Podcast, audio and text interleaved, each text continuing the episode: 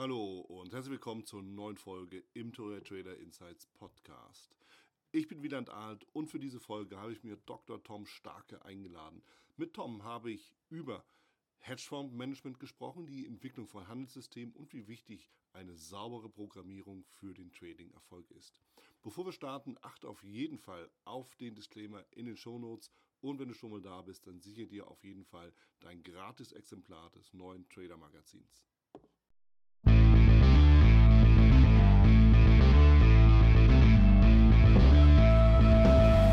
Ich bin zusammen mit Tom Starke, Dr. Tom Starke, um genau zu sein. Tom ist Physiker. Ich bin in Australien bei Sydney, bei ihm im, im, Haus in den Blue Mountains. Wir haben wunderbare Wandertouren schon heute hinter uns gebracht und uns viel über Trading unterhalten. Und da dachten wir uns, hey, machen wir uns mal einen, einen, einen Spaß, nehmen Podcast auf. Denn Tom ist mit Handelssystemen sehr, sehr vertraut. Quantitative Analyse gehört dazu. Und natürlich die beliebte Programmiersprache Python. Und da lässt sich doch einiges draus äh, entwickeln. Nicht nur an Systemen, sondern auch an Themen. Und dem, in dem Sinne, Tom, vielen Dank, dass du die Zeit nimmst. Ja, danke, dass du dir die Zeit nimmst.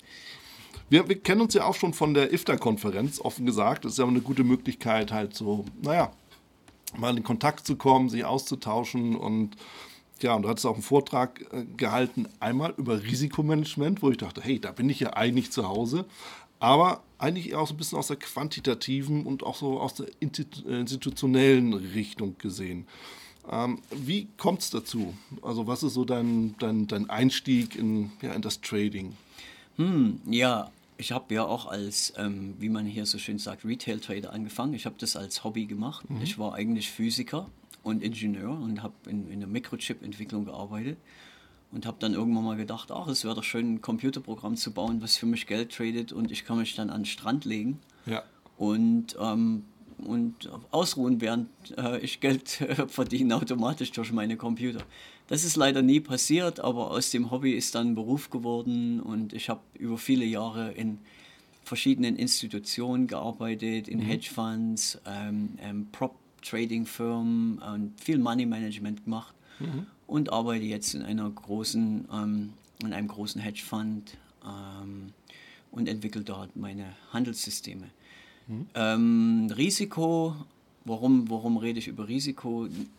Ich bin ja auch prof professioneller Trader sozusagen.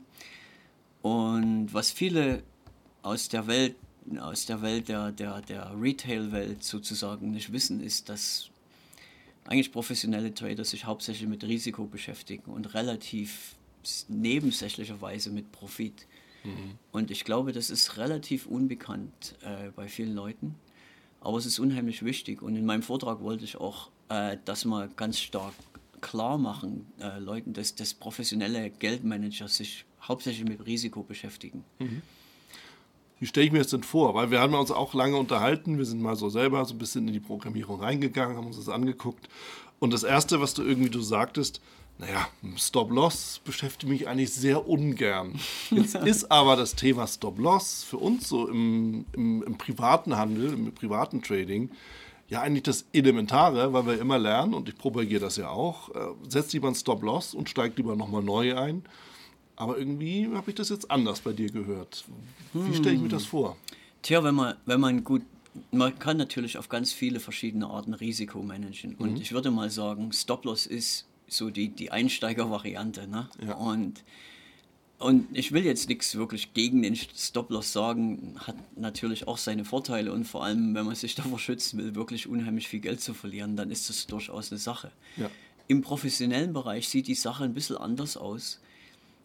Um, um im Prinzip unsere, unsere Portfolios von Hunderten von Millionen Dollars oder was auch immer zu schützen, mhm. äh, benutzen wir halt mehr ähm, Methoden des, eben des Risikomanagements, äh, Portfolio-Management. Also mhm. wir, wir haben Portfolios, wir berechnen praktisch das Risiko und, und, und haben sozusagen ein Risikotarget, also eine, eine, ein Zielrisiko, was wir über die Zeit einfach immer beibehalten wollen. Mhm. Und wenn unser Portfolio so aussieht, als ob das zu viel Risiko eingeht, dann reduzieren wir sozusagen die Position auf eine bestimmte Art, um das Risiko dann wieder zu vermindern.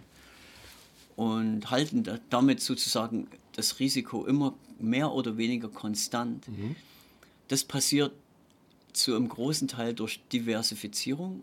Ja. Äh, und ich muss mich manchmal entschuldigen, dass ich sehr viele englische Worte mit reinhaue. Ich bin schon seit 25 Jahren aus Deutschland weg und habe manchmal einfach die deutschen Worte vergessen. Ähm, aber ich hoffe, es kommt trotzdem gut rüber. Absolut.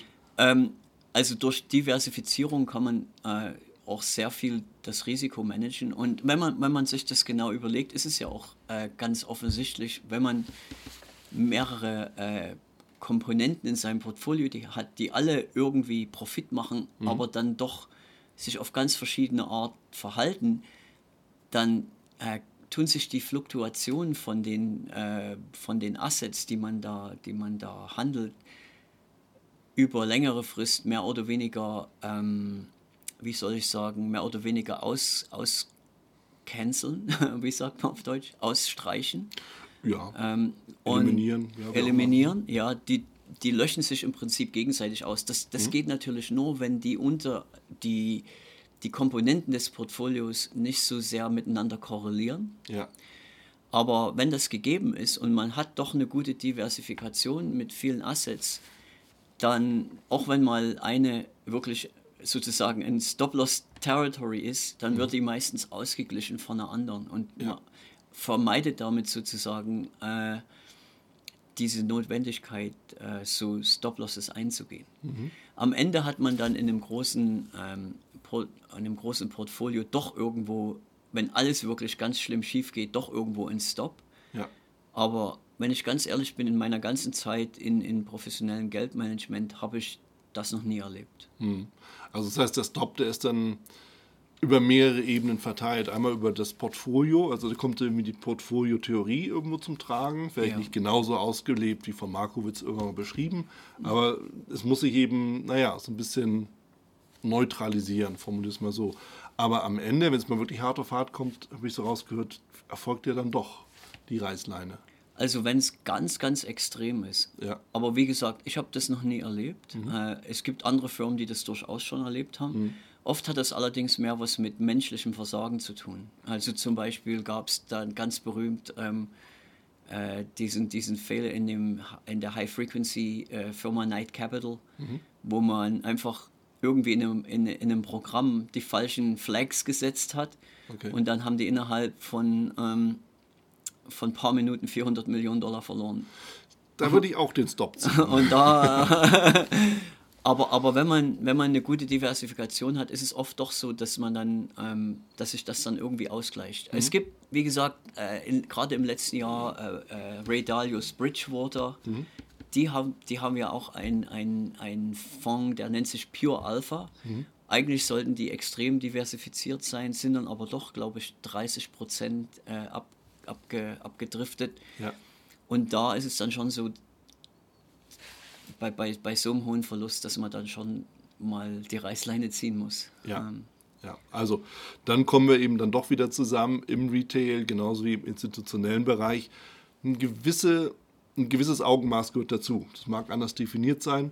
Ich glaube, ein Punkt ist auch, und da hatten wir ja kurz auch drüber gesprochen vorher, gerade Privatanleger sind ja eher mal mit dem Hebel unterwegs, zumindest wenn sie kurzfristig arbeiten. Da ist Stop-Loss-Pflicht, sonst pleite. Mhm. Ihr seid ja weniger mit dem Hebel und wenn, dann ist der ja eher moderat. Also reden wir nicht mhm. im zweistelligen Bereich, sondern ja. eher sehr, sehr klein. Ähm, dafür mit deutlich höheren Beträgen. Ja, da reden mhm. wir wirklich über Aktien und äh, halt entsprechend die, die, die Geschichten. Und das macht schon den Unterschied. Aber es gibt noch mehr Unterschiede, habe ich festgestellt. Also wir hatten uns ja über viele Sachen unterhalten und als wir in die Programmierung gegangen sind und ich habe dir so ein bisschen erklärt und gesagt, so und so stelle ich mir das so vor. Und du sagst, nee, ich will eigentlich gar nicht so, so Kerzen, will ich eigentlich gar nicht so wissen, sag mal einfach, was ich da reinschreiben soll. Und dann dachte ich, Mensch, da gibt es so einen großen Unterschied, auch, auch in der Herangehensweise. Denn für mich und genauso wie für die meisten sind Charts alles. Hm. Für dich jetzt irgendwie nicht mehr so, oder? Ja, wenn ich ehrlich bin, ich weiß überhaupt nicht, wie ich Charts lesen soll. ich ich habe das mal probiert mhm. und, und, und ich habe mal eine Freundin gehabt, die war, die war ganz tief in der Astrologie drin. Mhm. Und für mich ist das ungefähr, die hat, die hat quasi mein, mir meinen Charakter durch ihre Astrologie erklärt. Und, und wenn ich mir Charts angucke, ist es für mich zumindest, und ich will nicht sagen, dass es wie Astrologie ist, aber für mich ist das so ein bisschen ähnlich. Mhm. Meine, meine Hauptarbeit besteht im Prinzip darin, irgendwie statistische Unregelmäßigkeiten in, in, in Time Series, also in Preisserien zu finden. Mhm. Und die können auf alle möglichen Arten extrahiert werden durch Machine Learning, ja. also Computerlernen, durch und, und ich benutze auch teilweise Sachen aus der technischen Analyse mit mhm. und, und auch Patterns, also Mustererkennung und alles so Sachen. Ähm, interessanterweise äh, in meiner Arbeit, ich kann meistens nicht wirklich erklären, äh, woher diese Dinge kommen. Mhm. Ich weiß nur, dass die, äh, wenn ich sie finde, eine statistische Relevanz haben mhm. und, und eine, eine gewisse Konsistenz über viele äh, Wochen, Jahre, Monate, je nachdem, welchen ja. Zeitrahmen man definiert für seine Trades. Ja. Und ehrlich gesagt frage ich oft dann auch gar nicht danach, sondern sag, ich habe hunderte von diesen äh, Unregelmäßigkeiten und Anomalien mhm. und sage dann, okay, meine, die Zahlen zeigen mir äh, statistisch relevant, ja. wird benutzt. Ja. äh, natürlich muss man damit da auch sehr äh, noch, noch einige ähm, andere Sachen dazu sehen. Ähm, man muss dann ganz viele statistische Tests machen, dass man auch nicht das Ganze überoptimiert. Mhm. Ähm, das ist ein ganz großes Thema im, im, in dem Trading-Bereich und so. Also es gibt schon sehr viele Tests, die man machen muss, bevor man sich entscheidet, eine bestimmte Unregelmäßigkeit oder Anomalie zu benutzen. Mhm. Aber wenn die das, äh, wenn die alle sozusagen durchgehen, dann bin ich happy. Dann, dann brauche ich gar nicht mehr zu wissen, warum die jetzt eigentlich da ist. Mhm. Manchmal weiß ich es natürlich, aber oft auch nicht. Ja, und die Frage ist halt immer, wie tief geht es dann so wirklich ins Detail der Herleitung mhm. und so. Weil es stimmt schon, es gibt, es gibt ja immer die typischen Begriffe, ob das Informationen sind, Kerzen oder, oder Mischungen daraus. Die kann man aber auch dann halt entsprechend aus Bibliotheken bekommen mhm. und entsprechend anwenden und dann testen. Und du siehst mhm. ja, funktioniert es oder funktioniert es nicht ja. oder was muss eben getan werden, damit es funktioniert. Das ist jetzt aber weniger, das finde ich eben besonders spannend, das ist jetzt weniger, dass man so sagt, naja, es muss irgendwie die Regel A mit der Regel B, die Regel C und so weiter und wenn da noch irgendwie das passiert, dann könnte man jenes machen, mhm. sondern das gesagt, ab zwei Kriterien ist ja, vorbei. Zwei Parameter ist das Maximum, was ich äh, zum Beispiel für meine eigenen ähm, Sub, also Unterstrategien sozusagen ähm, mhm habe. Alles, alles andere ist zu komplex ja. und meistens lasse ich dann die Finger davon. Selbst wenn ich das Gefühl habe, oh, es sieht gut aus. Ja. Ähm, ich bin, das, das Wichtige, in mein, meine Kriterien für die Auswahl von Sachen ist nicht, wie viel Profit die produzieren, sondern wie robust die mhm. sind. Und Robustheit ist eher eine Frage von äh, einer, einer, einer akzeptablen, äh, akzeptablen Performance über einen längeren Zeitraum. Mhm. Ähm, das muss gar nicht so toll sein. Wenn es akzeptabel ist, dann ist es gut. Und natürlich habe ich einige statistische Tests auch, die mir sagen, ob das robust ist oder nicht. Und das ist mir das Allerwichtigste. Ich mhm. gucke gar nicht so auf Profit. Und manchmal hat man auch Strategien, die sehen scheußlich aus, auf, wenn man sich den Chart anguckt. Mhm. Aber das Interessante dabei ist, dass die andere Strategien ganz stark unterstützen. Das heißt, man hat zum Beispiel eine, die, die wie, wie wir heute auch gesehen haben, wo wir, wo wir uns das angeschaut haben, die einen großen Verlust macht zu einem bestimmten Zeitpunkt. Mhm. Und dann hat man eine andere Strategie, die eigentlich kaum mal irgendwas macht, aber die genau in dem Moment sozusagen diese, diesen großen Verlust wieder neutralisiert. Ja. Und obwohl die dann letzten Endes nicht so toll aussieht, wenn man, wenn man sich die anschaut, ist es genau die Strategie, die man vielleicht in dem Moment braucht. Mhm. Das ist nochmal was anderes, als was wir jetzt als Hedging bezeichnen. Ähm, aber es ist, es ist interessant zu sehen, dass, dass ich manchmal Strategien, die vielleicht ganz gut aussehen, nicht mit in mein äh, Portfolio übernehme, aber dann andere Strategien, die vielleicht gar nicht so toll aussehen, äh, dann doch mit reinkommen. Mhm.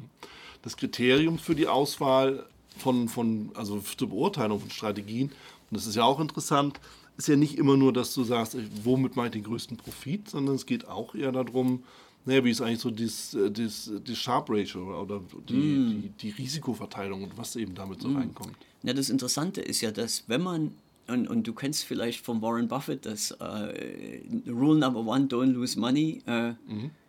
Uh, and, and rule number two, never forget rule number one. also, ja. die, die meisten Leute kennen ja Englisch, denke ich mal. Ja, ja, klar. Ähm, es ist wirklich so, dass das Wichtigste ist, so wenig wie möglich Geld zu verlieren. Weil mhm. sobald man Geld verliert, ist ein, hat man ein Problem. Vor allem, wenn man einen Fund hat und dann, und dann Investoren, die, die sich dann meistens zurückziehen, dann hat man auf einmal auch viel weniger Einkommen. Und ja. das Interessante ist ja das, wenn man sicher gehen kann, dass man selten Geld verliert, dann braucht man wirklich bloß noch ein bisschen, bisschen einigermaßen Gewinn zu machen mhm. und, und man ist auf, auf einem guten Track. Ja. Aber selbst wenn man oft über längere Zeit viel Gewinn macht, man braucht bloß einen großen Verlust, um alles wieder zu verlieren. Ja. Und wenn man sich das mal anguckt, selbst aus mathematischer Sicht, ist es immer wesentlich äh, ähm, besser, weniger Gewinn zu machen und einfach eine ganz, ganz gute Kontrolle des Risikos zu haben, mhm. als jetzt mal über eine Weile ganz viel Profit zu machen, aber immer mit dem, ähm, immer sozusagen damit leben zu müssen, dass vielleicht irgendwann mal äh, ein ganz großer Verlust eintritt. Ja. Und das macht einen großen Unterschied, vor, auch, auch die Tatsache, dass man einfach viel ruhiger schläft, wenn man, wenn man sein, sein Risiko gut managt. Ja, ich meine, es ist immer so die Frage, auf, welches, auf welche Kennzahl schaue ich. Und es ist eben auch so, viele, viele private Händler schauen ja nicht wirklich so auf die einzelnen Kennzahlen. Und ich muss zugeben, ich bin da jetzt auch nicht immer so hinterher, mhm. weil ich ja sehe, was mache ich am Chart, das, wie, wie, wie, verhalte ich mich. Bei mir geht es ja auch eher so darum, ähm, mein eigenes Verhalten im Trading immer wieder zu optimieren. Da geht es weniger darum, die Strategie, weil die, ne, die geht mal auf, mal geht sie eben nicht auf. Aber was viel wichtiger ist aus meiner Sicht, im kurzfristigen Handel zumindest, wie verhalte ich mich, wenn es nicht klappt. Mhm. Ja, so, ja, ja. Und ich glaube, das ist auch ein wichtiger Aspekt, wenn man eben nicht automatisch handelt wie bei dir. Mhm. Ja, ich meine, ähm, interessanterweise, was du sagst, ist, ist witzig, weil ich habe, ähm, wenn, wenn, wenn ich Leute habe, die für mich arbeiten, mhm. das Erste, was sie machen müssen, ist, alle Kennzahlen auswendig zu lernen und zu verstehen, was sie machen. Ja. Also wenn ich, äh, wenn, wenn, wenn ich Analysten habe, die, die, die für mich was machen, mhm. die müssen alle diese Kennzahlen wissen und warum man, warum die mit der zusammengeht und, und, und, und die ganzen ähm, Kombinationen davon. Ja. Unheimlich wichtig für, für uns. Weil genau das ist das, was sozusagen ähm, uns sagt, wie viel Risiko wir eingehen, mhm. äh, wie viel Profit wir erwarten können in der Zukunft. Also mhm. wenn, wenn wir sozusagen was traden und so, oder wie viel auch Verlust wir erwarten können. Mhm. Und zum Beispiel zu sehen, oh, ist jetzt der Verlust, den wir vielleicht machen, Verluste macht man immer mal, ist ja ganz klar. klar. Aber ist der, ist der, äh, entspricht der unseren Erwartungen oder ist der jenseits von unseren Erwartungen und wir müssen wieder äh, zurückgehen und gucken, oh, was haben wir hier falsch gemacht. Mhm. Und von daher, mh, hm, jetzt in, in, in meinem Bereich ist es, das ist das Aller, Allerwichtigste, dass, dass wir wirklich verstehen, äh, und analysieren können, was, was so eine Strategie äh, macht. Also wie gesagt, eine ganz andere Art zu denken als jetzt Privathandel. Mhm. Ähm, und interessanterweise, das ist glaube ich ganz, ganz gut, dass die ganz großen Money Manager oft überhaupt nicht auf ihren Profit gucken. Die sagen, okay, wir managen, wir, wir, wir, wir managen unser, unser Risiko mhm. und der Profit kommt einfach äh, als Nebeneffekt mit. Ja. Und das ist das ist oft was, was, äh, ähm, was, was Privatleute gar nicht so verstehen können, weil, weil die sind oft sehr extrem fokussiert auf, auf Profit machen mhm, und, und eigentlich total das Risiko vergessen. Und eigentlich ja. sollte es genau das Gegenteil sein. Ja gut, das ist natürlich auch immer so, der, ich meine, sprechen Sie mal auf Maus. Warum beschäftigen Sie Menschen mit Trading? Weil sie natürlich Geld verdienen wollen. Na klar. ich fange ja nicht an mit irgendetwas, weil ich etwas beschützen will, sondern mm. ich mhm. fange an mit etwas, weil ich ja mehr davon haben will. Ja, klar. So, mm. das, das ist ja die ureigenste Motivation, aber es stimmt schon. Und das ist ja auch etwas, und das können wir auch kritisch diskutieren. Wir starten ja mit so diesen typischen Aussagen. Und eine ist, hey, kümmere dich um deine Verluste die Gewinne kümmern sich schon um sich selbst. Mhm. Das, ist, das ist schon richtig auf der einen Seite, auf der anderen Seite aber irgendwie auch nicht, weil Gewinne sind mal da, dann sind sie wieder weg. Mhm. Ja, wie gehst du dabei vor? Ja, ähm, wie gesagt, das, das, äh, das Interessante ist, wenn man über längere Frist mhm. schaut, auch mathematisch, ist eine Strategie, wo man, wo man sich mehr um, die, um, um das Risiko seiner Strategie kümmert und das minimiert, mhm ist, ist über längere Zeit wesentlich profitabler als eine Strategie, wo man einfach immer ganz knallhart äh, nur auf Profit achtet. Ja.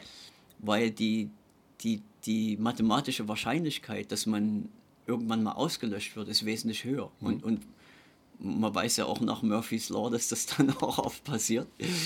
Ähm, wo, wobei, wenn man eine gute Risikomanagement hat, dann ist es ähm, nicht so. Na, natürlich, wenn man jetzt in, in einem Fund arbeitet, dann gibt es auch Zeiten, wo man mal äh, auch Geld verliert und Mhm. auch manchmal Summen, die einem ein bisschen flau in der Magengegend ähm, werden lassen. Ja.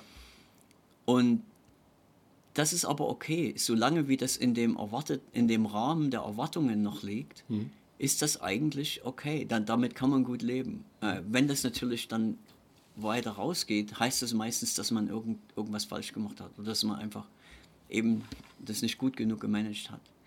Natürlich, wie gesagt, es gibt immer mal Momente, wo alles das auch in den Bach runtergeht. Habe ich schon erlebt, aber muss ganz ehrlich sagen, äh, es ist, ist, ist, ist, wenn, man, wenn man das gut macht, sehr, sehr selten. Man, Ja. man, kann wirklich eigentlich immer gut schlafen.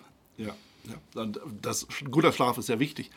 Ein Punkt haben wir ja auch noch, und das fand ich auch spannend, weil auch das ist so ein Thema, lass deine Gewinne möglichst lange laufen. Aus unserem Gespräch vorher habe ich irgendwie noch was anderes im Ohr. Du bist da eher anderer Meinung, oder?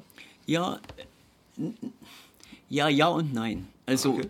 es, es gibt mehrere Ansätze. Also ich, ich bin durchaus der Ansicht, dass man auch Gewinne laufen lassen sollte. Ja. Aber es gibt noch eine andere Art, ähm, äh, Handel zu sehen. Und das ist, dass man quasi immer ein Signal hat, was das auch immer ist, und dann einfach den, den nächsten Trade immer für dasselbe Zeitfenster äh, äh, äh, äh, ansetzt. Also das heißt, ich, ich habe ein Signal, irgendwas, was auch immer, irgendein aus Machine Learning oder, oder keine Ahnung, oder, oder ein, ein Chartmuster und sage dann, okay, wenn das ist, dann halte ich diese, äh, dieses Instrument, diesen Future oder diese Aktie oder Option für einen Tag Ja. und gehe dann raus. Das hat mehrere Vorteile. Äh, es ist erstmal klar, wie lange man drin ist. Man kann also seine Position einfacher ähm, setzen. Also man weiß genau, okay, man ist jetzt da drin und morgen ist man wieder raus. Das heißt, da ist wieder dann äh, Cash frei für was anderes. Und das andere ist, dass man die viel, viel einfacher äh, testen kann. Ja. Und du hast es ja gesehen, ich kann, ähm, wir haben innerhalb von, ich habe, ich habe, wir haben da gesessen, ich habe ein paar Minuten in Code geschrieben. Es hat vielleicht zehn Minuten gedauert oder fünf Minuten, keine Ja, so. Ahnung. Genau. Und dann haben, und dann haben wir äh, 3000 Backtests innerhalb von drei, vier Minuten laufen lassen. Waren, waren vielleicht noch nicht mal drei, vier Minuten. Ja. Und das ist alles einfach nur so mit, mit Python oder so. Das, Ja. das heißt, wir konnten so eine Parameter, äh, äh, nicht Optimierung, aber so ein Sweep, äh, wo wir einfach geguckt haben, oh, welche Parameter könnten vielleicht was taugen, sind da einfach so mal durch ein paar tausend äh, Tests gegangen. Und das waren über 20 Jahre, also die, die Strategie. Ähm, und, und das ist, das ist unheimlich wichtig, wenn man in der Lage ist, quasi einfach den ganzen Space, mit dem man mit dem man es zu tun hat, auch, auch zu, zu behandeln und, Ja. und, und, und, und, und zu, zu, zu covern oder abzudecken. Ja. Damit, damit macht es viel leichter, wirklich auch was zu finden, was, was interessant ist, also Anomalien und so weiter. Natürlich braucht man eine gewisse, äh, äh, gewisse äh, Fähigkeit, auch ein bisschen zu programmieren und so. Und ich muss sagen, ich habe über die Jahre, wo ich das gelernt habe, immer wenn ich irgendwas gesehen habe, egal was es war über Finance, ich habe mich immer sofort hingesetzt und habe ein Computerprogramm dazu geschrieben. Ja. Alles. Ja. Und ich habe auch immer meine eigenen, ich habe nie Plattformen wirklich benutzt, ich habe die alle mal getestet. Aber am Ende habe ich immer meine eigenen Backtester, meine eigenen Plattformen, alles selber äh, in Code umgesetzt. Und jedes Mal, wenn ich ein neues Projekt anfange, fange ich auch immer wieder von Null an. Also ich benutze auch kaum was neu, weil jedes Mal, wenn ich das mache, lerne ich immer wieder was dazu und, und wäre unheimlich schnell, einfach neue Sachen äh, mit, mit zusammenzubauen. Ja. Und habe da halt eine wahnsinnig schnelle Routine. Das, hat mir sehr viel geholfen. Ja. Ich meine, es ist schon ungewöhnlich, sich so anzuhören und zu überlegen, ja gut, dann nehme ich nach einem Tag, sagen wir mal, immer um 12 oder zum Tagesschlusskurs, mal lieber so, zum Schlusskurs einfach die Position raus. Ja, lass, Ja. Die, lass die halt dann laufen bis dahin und fertig. Also es kann natürlich auf der einen Seite bedeuten, du hast mal einen höheren Gewinn, kann aber bedeuten, dass du irgendwie, naja, etwas unglücklich aussteigst, formulier es mal so. Weil Ja. irgendwie, ne, gerade wenn mal ein bisschen Abverkauf ist oder was auch immer. Und dann ist natürlich immer die Frage, das führt uns wieder zurück zum Risikomanagement. Jetzt haben wir ja so Parameter, da gucken wir eben auch gerne mal drauf, so Chance-Risiko-Verhältnis, Risk-Reward-Ratio. Geht dann ja auch nicht immer so auf. Und das ist ja dann irgendwo ja, eine Zwickmühle. Ja? Das ist ja, ja, ich weiß, ein Tod muss man sterben.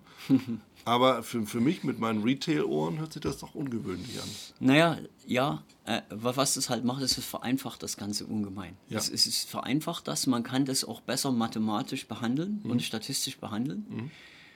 Äh, wa- was nicht unbedingt gegeben ist, wenn man, wenn man Strategien hat, wo man sozusagen Entries und Exits und sowas hat. Ja. Und für mich ist das unheimlich wichtig, äh, Sachen, die, die, die grundlegenden Ideen so, so, so sehr zu vereinfachen, wie es nur möglich ist. Weil am Ende, was man dann da drum rumbaut, ist immer noch so unheimlich komplex, dass, dass es, dass es, äh, ja, dass, dass es trotzdem noch alles wahnsinnig kompliziert ist. Und wenn man, wenn man zumindest die unterliegenden Annahmen vereinfacht hat, das, das ist viel wert. Okay. Man, man kann natürlich auch durchaus, also die, die Gewinne laufen zu lassen. Also ich finde, da ist nichts Schlechtes dran als solches. Ähm, aber wie gesagt, Einfachheit und Robustheit äh, ist, ist für mich das, das höchste Prinzip. Äh, und selbst wenn das auf Kosten minimaler Gewinne hier und da geht, Ja. ist es trotz allem wichtiger. Also ich, ich stelle wirklich Robustheit und Einfachheit über Gewinne in dem Sinne. Und, und man sieht auch, dass das dann tatsächlich über, und das kann man durchaus auch mathematisch zeigen, dass dann über längere Zeiträume Robustheit und, und, und, und diese, diese, diese, diese Einfachheit, dass die tot, tatsächlich profitabler sind, als wenn man versucht, noch das extra bisschen Gewinn aus seiner Strategie rauszuholen. Ja, also nochmal noch mal optimieren, nochmal irgendwas. Ich meine, gerade gerade im, im Privathandel, im Retail sind wir ja doch geneigt in der Versuchung, die Dinge zu verkomplizieren. Einfach weil es ein bisschen fancy auch aussieht, ja, weil es irgendwie etwas Besonderes ist, weil, weil natürlich jeder auf der Suche nach dem Heiligen Gral ist. Aber so wie ich das so irgendwie jetzt gerade raushöre, den Heiligen Gral, den gibt es ja in dem Sinne gar nicht, oder? Ja, natürlich gibt es den nicht. aber, es, aber es ist auch wirklich so, äh, ich habe oft in, in, diesen, in den, in den ähm, Privat-Trading-Sachen, mit denen ich ja auch ab und zu was zu tun hatte, haben die Leute dann den perfekten Indicator und so. Und ich denke mir, mm, das, ist, das ist einfach Quatsch, das kann nicht so sein. Ähm, weil es gibt, es gibt diese Perfektion überhaupt nicht Ja. wie gesagt, und, und, und alles, was ich mache, das, das ist nicht unbedingt super optimiert oder so. Das ist einfach ähm, ganz im Gegenteil. Ich versuche sogar, das so wenig wie möglich zu optimieren. Im, äh, weil, weil weniger optimierte Sachen sind oft sehr viel robuster.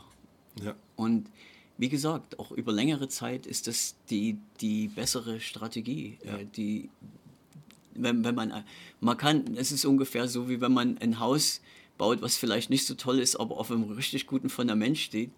Oder man baut sich einen Mordspalast, einen Riesenpalast hin, auf, auf irgendeine Sand, äh, irgendeinen Sanduntergrund, der, Ah, ja, dann, ja. der dann einfach äh, irgendwann ganz schnell auch wieder zusammenbricht. Ja. Sieht zwar toll aus für drei Wochen, aber, aber hält halt nicht über längere Zeit.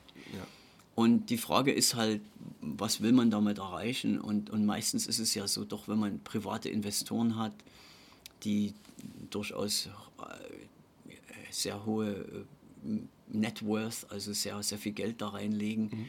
Dass man wirklich den ihr Kapital auch davor schützt, jetzt große Verluste zu machen. Ja, klar. Und wenn das dann passiert, ist es durchaus nicht, äh, nicht gerade angenehm. Nee, also für kein, keine der beteiligten Seiten. Na klar, na klar. Ja, klar. Und, und aber, aber weil, also wenn man, wenn man es jetzt privat macht, dann, dann geht man halt, dann ist halt, naja gut, man hat es verloren. Das Ding ist, wenn man, und das fand ich immer, wenn man für jemand anders das macht, dann tut der Verlust oft noch mehr weh, weil man sich denkt, oh, die Leute oder, oder, oder die Institutionen haben dir das Geld anvertraut und du hast es sozusagen äh, verloren. Ja. Das ist kein gutes Gefühl, deswegen, ähm, wie gesagt, da ist äh, Risk Management ist alles, äh, Ja. um auch, es ist ja auch so, wenn man, wenn man Ingenieur ist und eine Brücke baut, es geht, es geht ja nicht darum, dass das so eine tolle Brücke wird, sondern als allererstes muss die Brücke halten, darf nicht zusammenbrechen. Und die Leute müssen überleben, wenn sie über die Brücke fahren. Und wen interessiert es, ob die Brücke schön aussieht, wenn sie schnell zerbricht oder so. Ja, ich meine, du hast schon recht. Dafür gibt es das blaue Wunder in Dresden. ja, genau. Ähm, ja, und, und ich glaube, das ist, das ist was, was ich dann auch manchmal in, in, meinen, in meinen Vorträgen noch, äh, vor allem für Privattrader, äh, sehr heraushebe. Was ich oft jetzt, wenn ich in Institutionen, in Institutionen Vorträge mache, ist das allgemein bekannt. Da muss man also nicht mehr drüber reden. Das, ist, das ist Standard. Aber für private Trader, die, die haben oft nicht so ein Konzept von, von dem Ris Risikomanagement. Und Ja. da will ich das dann auch gerne mal ein bisschen mehr herausheben. Ja, und es ist halt deshalb auch wichtig, dass wir darüber sprechen, weil gerade auch, meine, wir unterhalten uns ja den ganzen Tag schon über Trading und verschiedene Herangehensweisen und ich komme nun erwiesenermaßen aus dem Retail-Bereich und es, es ist schon so, dass die Uhren anders ticken. Und das Interessante ist, was du mir auch gesagt hast, ja, Retail und Hedgefonds ist anders. es ist aber auch Retail, Hedgefonds und noch andere institutionelle sind nochmal anders. Völlig anders. Wie ticken die denn?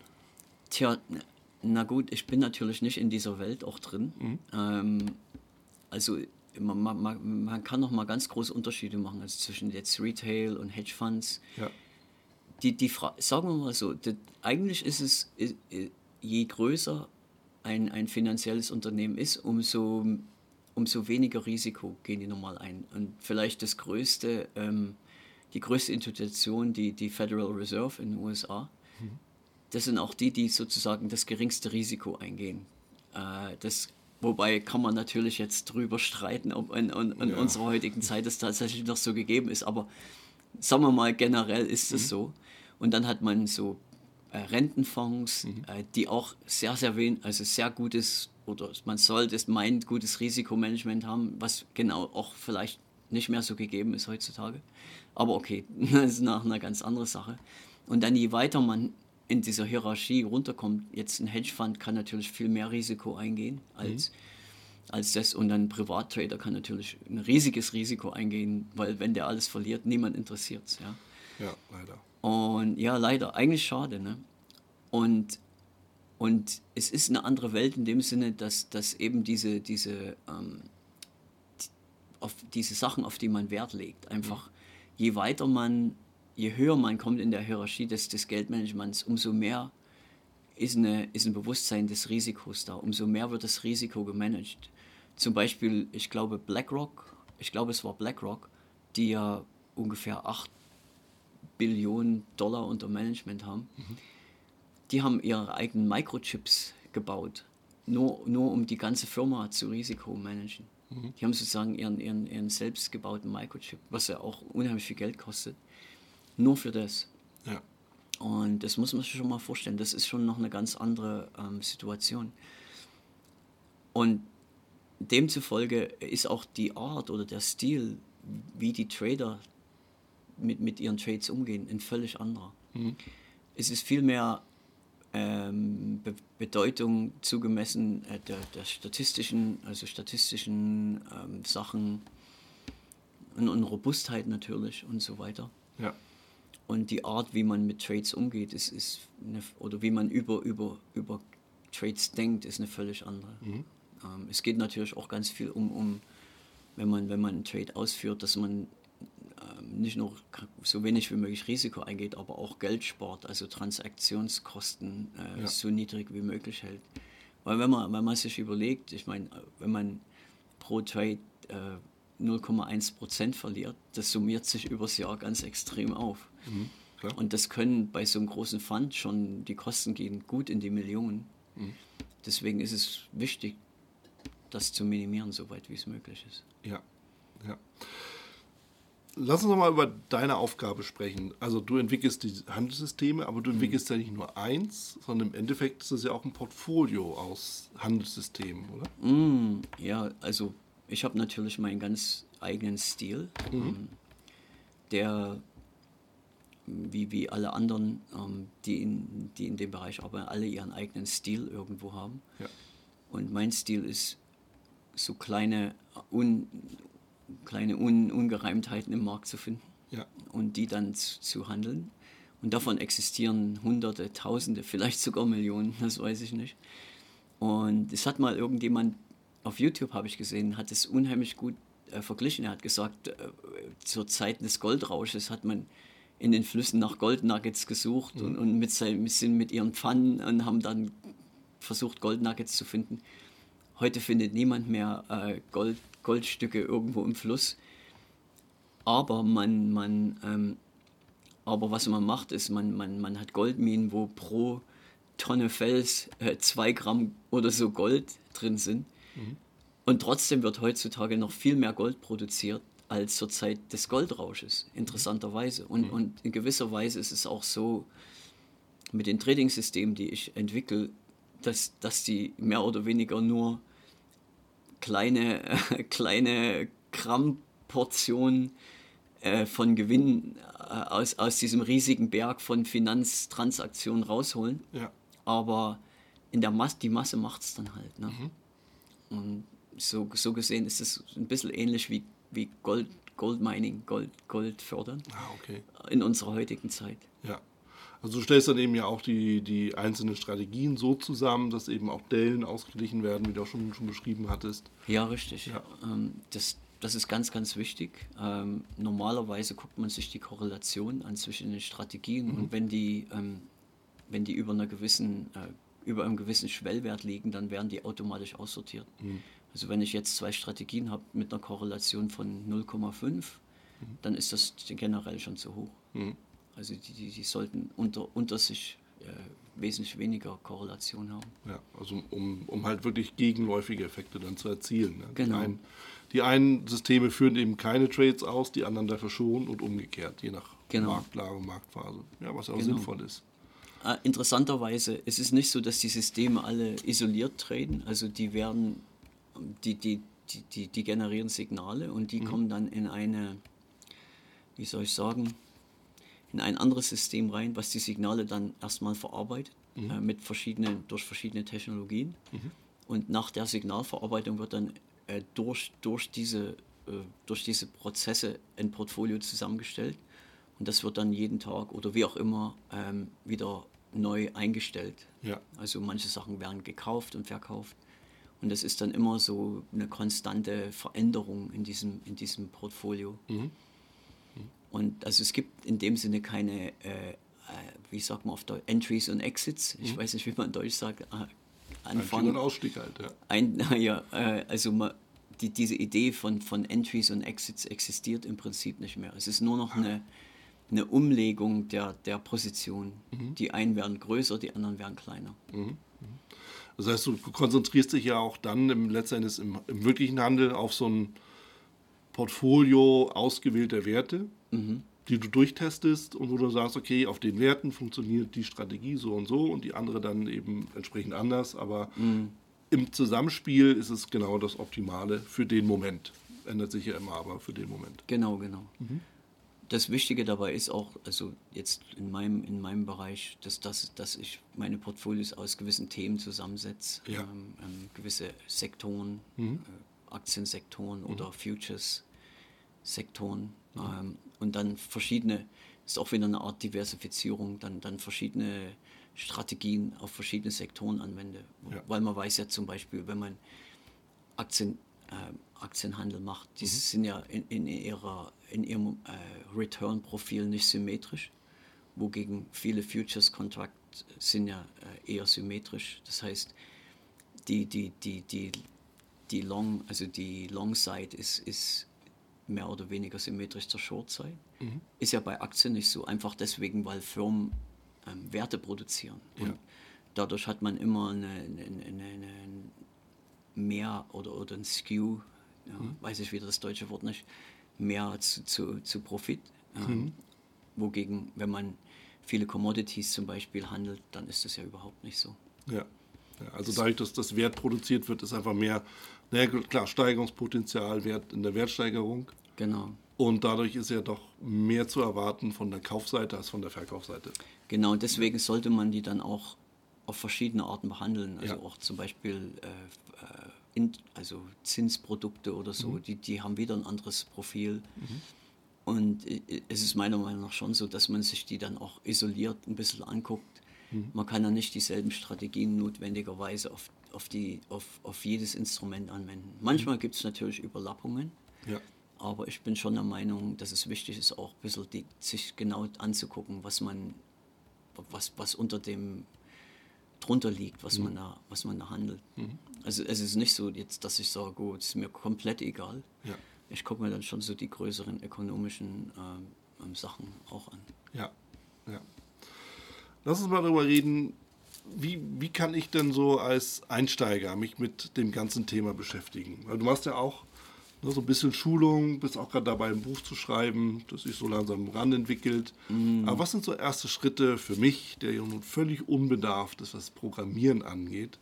Was wäre so der erste Schritt für mich? Also es hat das, das Interessante ist, es kommt natürlich auch sehr darauf an, aus welcher Ecke man kommt. Und ich mache ja auch ein bisschen nebenbei, einfach aus Interesse, weniger, weniger fürs Geld, sondern einfach, weil ich es gut finde, mache ich ein bisschen YouTube und, und, und ein paar Kurse. Ja, Ähm, aber, aber natürlich nicht so, nicht so groß wie, wie jetzt du oder so. Ähm, das, es, es macht einen großen Unterschied, ob man aus der Ecke kommt, als, als jetzt privater Trader, Privathandel oder, oder ob man Programmierer ist oder zum Beispiel Wissenschaftler.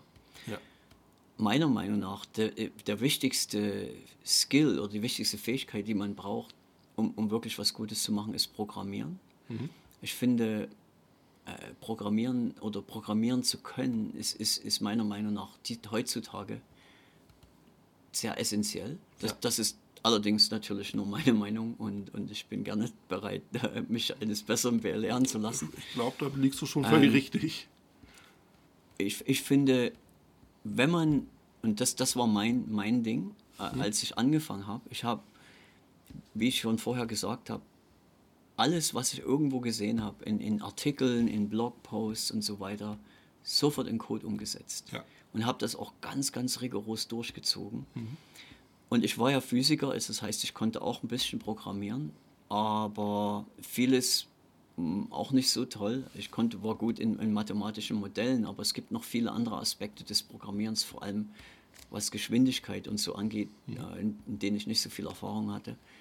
Und habe mir das dann wirklich auch ganz, ganz strikt ähm, beigebracht. Selbst als, als Anfänger war das für mich unheimlich wichtig. Ja, Ich habe schon gemerkt, dass ohne das kommt man einfach nicht aus. Die andere Seite, finde ich, ist, dass man einfach auch mal rausgeht und einfach ein bisschen Geld investiert und vielleicht sogar mal ein bisschen Geld verliert.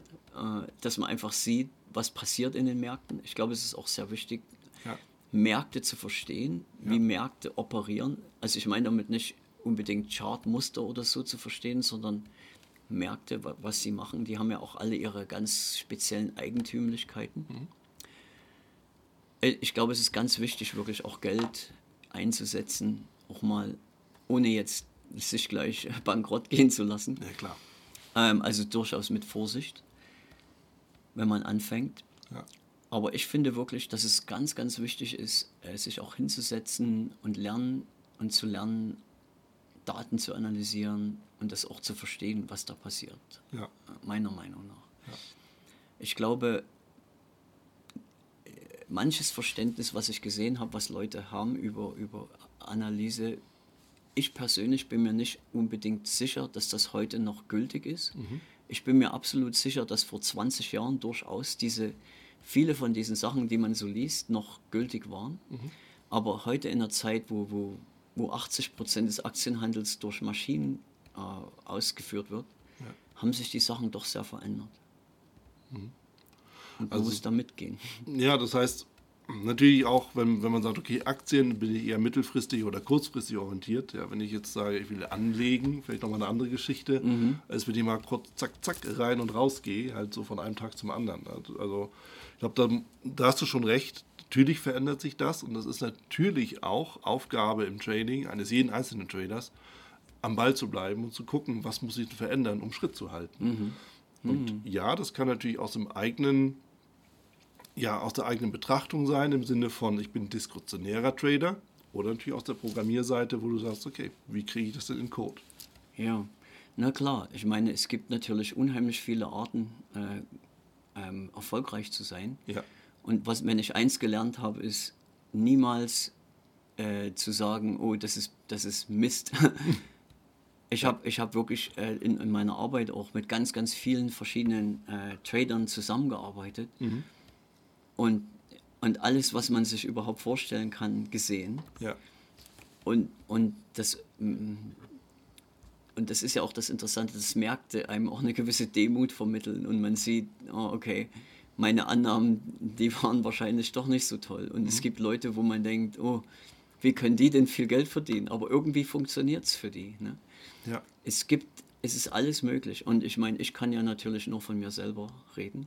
Ja. Und ich glaube durchaus, wenn man ein gutes Gefühl für den Markt hat, wenn man einfach fühlen, ich, ich bin natürlich überhaupt nicht der Typ dafür, aber es gibt Leute, die können Märkte, glaube ich, fühlen. Die, die, die haben einfach ein, ein ganz tiefes Gefühl und ich glaube, wenn, wenn, wenn diese, diese Leute sich die Charts angucken, die, die, die bekommen, es ist fast wie, wie, wie, wie so Tarotkarten legen oder so, mhm. die haben einfach ein Gefühl dafür, was der Markt dann macht. Das ist, ja nicht unbedingt jetzt, dass das aus dem Chart so ersichtlich ist, sondern mhm. es vermittelt eher so, eine, so einen Eindruck vom Markt als Ganzes. Und die können dann dadurch gute Entscheidungen treffen. Ja. Ich kann sowas überhaupt nicht. Ich muss Maschinen benutzen, weil ich einfach für sowas vollkommen unqualifiziert bin. Aber es geht auch. das ist halt genau der Punkt. Und da sind wir eben wieder dabei, was ich ja auch immer gerne sage, Trading ist halt individuell. Sehr individuell, ja. ja. Eigentlich das, das Individuellste, was wir machen können, beruflicher Art zumindest. Und es ist wichtig, dass jeder so eben auch seinen Weg findet. Ja. Und ich finde, das, das fand ich auch schon den ganzen Tag spannend, wir haben uns über so viele Dinge unterhalten und haben festgestellt, naja, wir haben eigentlich auf eine selbe Sache verschiedene Sichtweisen, aber trotzdem machen wir doch das Gleiche. Ja. Und so ist es halt auch im Trading. Es ist faszinierend zu sehen, dass, dass Leute, die dieselben, exakt dieselben Märkte handeln, ja. so unglaublich unterschiedliche Arten haben, ja.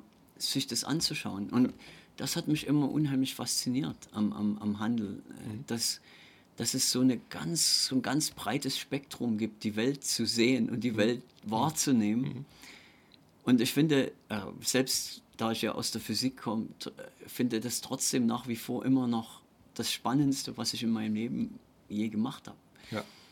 Und es hat mich trotz der vielen Jahre, wo ich das jetzt schon mache, nie, nie losgelassen. Ich finde jeden Tag, den ich das noch mache, immer noch so interessant wie, wie, wie am Anfang. Mhm.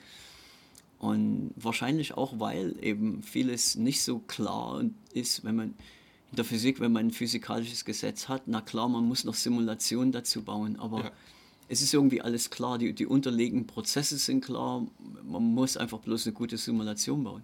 Mhm. In den Märkten ist das ja auf keinen Fall so.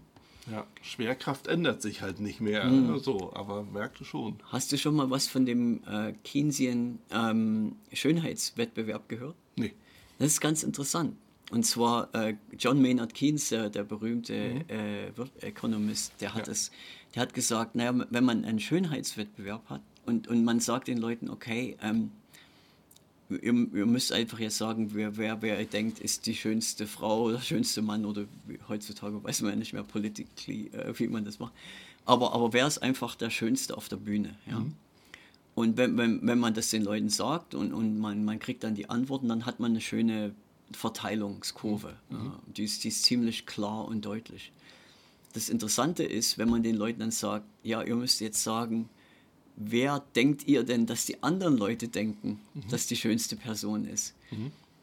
Und so ist es ja in den Märkten letzten Endes. Und auf ja. einmal entsteht das absolute Chaos. Also es entstehen Verteilungen, die, die total, also die komplett äh, unüberschaubar werden. Die, die man, die man auch nicht mehr richtig beschreiben kann. Ja. Mit, äh, mit guten äh, Verteilungskurven und so. Und das ist genau das, was in Märkten passiert. Ja. Die, weil man ja immer mehr oder weniger durch Handeln sich überlegt, ja, was denken dann die anderen Leute?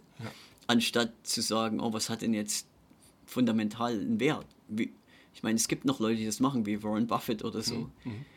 Aber die meisten Trader sagen doch so, ja, was werden denn die anderen Leute denken? Das, Ja. das, das, das Wichtigste ist.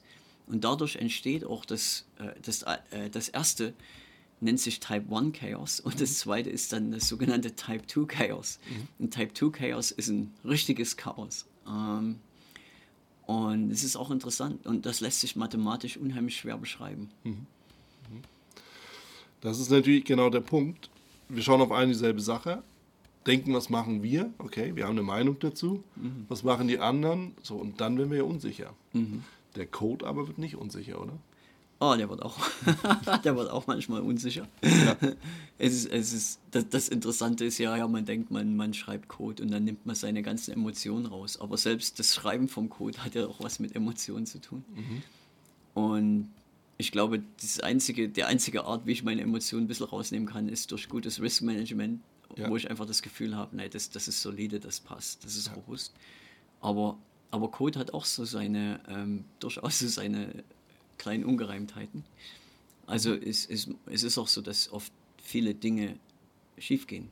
Ja. Ich habe ja früher auch, ich habe ja Aerospace studiert, Aerospace Engineering. Ähm, und es ist ja auch so oft bei, bei Weltraummissionen, was man nie so hört, ist, dass, dass unheimlich viel schief geht in, in Weltraum. Selbst wenn man hört, oh, ist alles gut gegangen und so.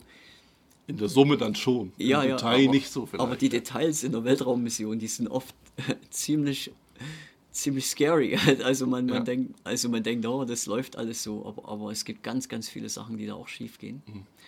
Und so ist es einfach auch mit, dem Handel. Mhm. Ähm, ähm, auch, auch selbst wenn man Code schreibt, ist es nicht so, dass das alles dann perfekt läuft. Ja.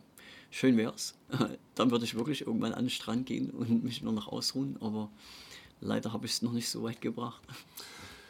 Die Frage ist halt auch immer, ob es wirklich so weit, ja, ob man, ob man wirklich irgendwann mal aufhört mit dem, was man eigentlich liebt. Und äh, Das Leben wäre langweilig. so sieht es doch halt aus. Und, und mir wird es, ich glaube, mir würde es gar nicht so viel Freude bereiten, wenn ich jetzt die perfekte Strategie hätte, die immer, immer laufen würde. Irgendwie wäre dann auch so ein bisschen die Magie raus aus dem Ganzen.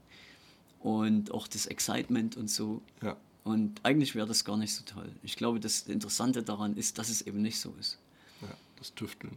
Hm. Klasse.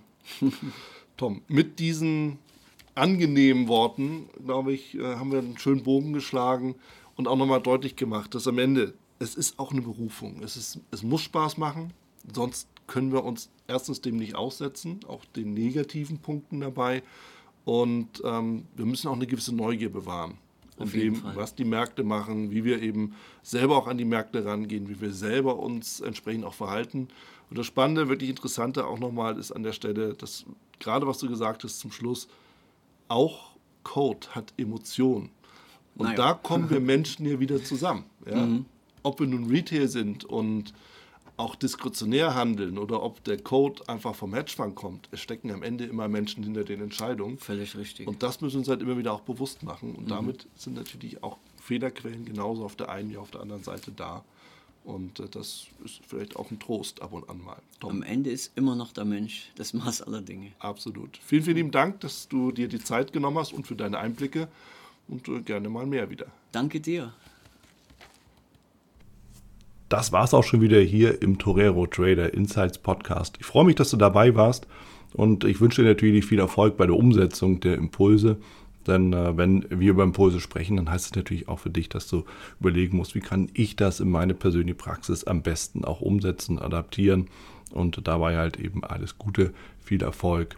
Wenn dir der Podcast gefällt, dann äh, teile ihn auf jeden Fall mit deinen Freunden, Bekannten und all denen, na, von denen du weißt, dass sie sich für Börsenhandel und Trading interessieren. Hinterlass mir gerne auch eine Bewertung oder schick mir eine E-Mail, wenn du mit mir in Kontakt treten möchtest. Folge mir auf Facebook und vergiss nicht den Newsletter zu abonnieren, der Torero Trader School, um eben immer auf dem aktuellen Stand der Dinge zu sein, was Veranstaltungen, Ausbildung, Schulung, Vorträge oder auch neue Artikel angeht. In dem Sinne freue ich mich aufs nächste Mal gemeinsam mit dir, wünsche dir viel Erfolg, alles Gute, Bis zum nächsten Mal bei Torero Trader Insights, dein Wieland Alt.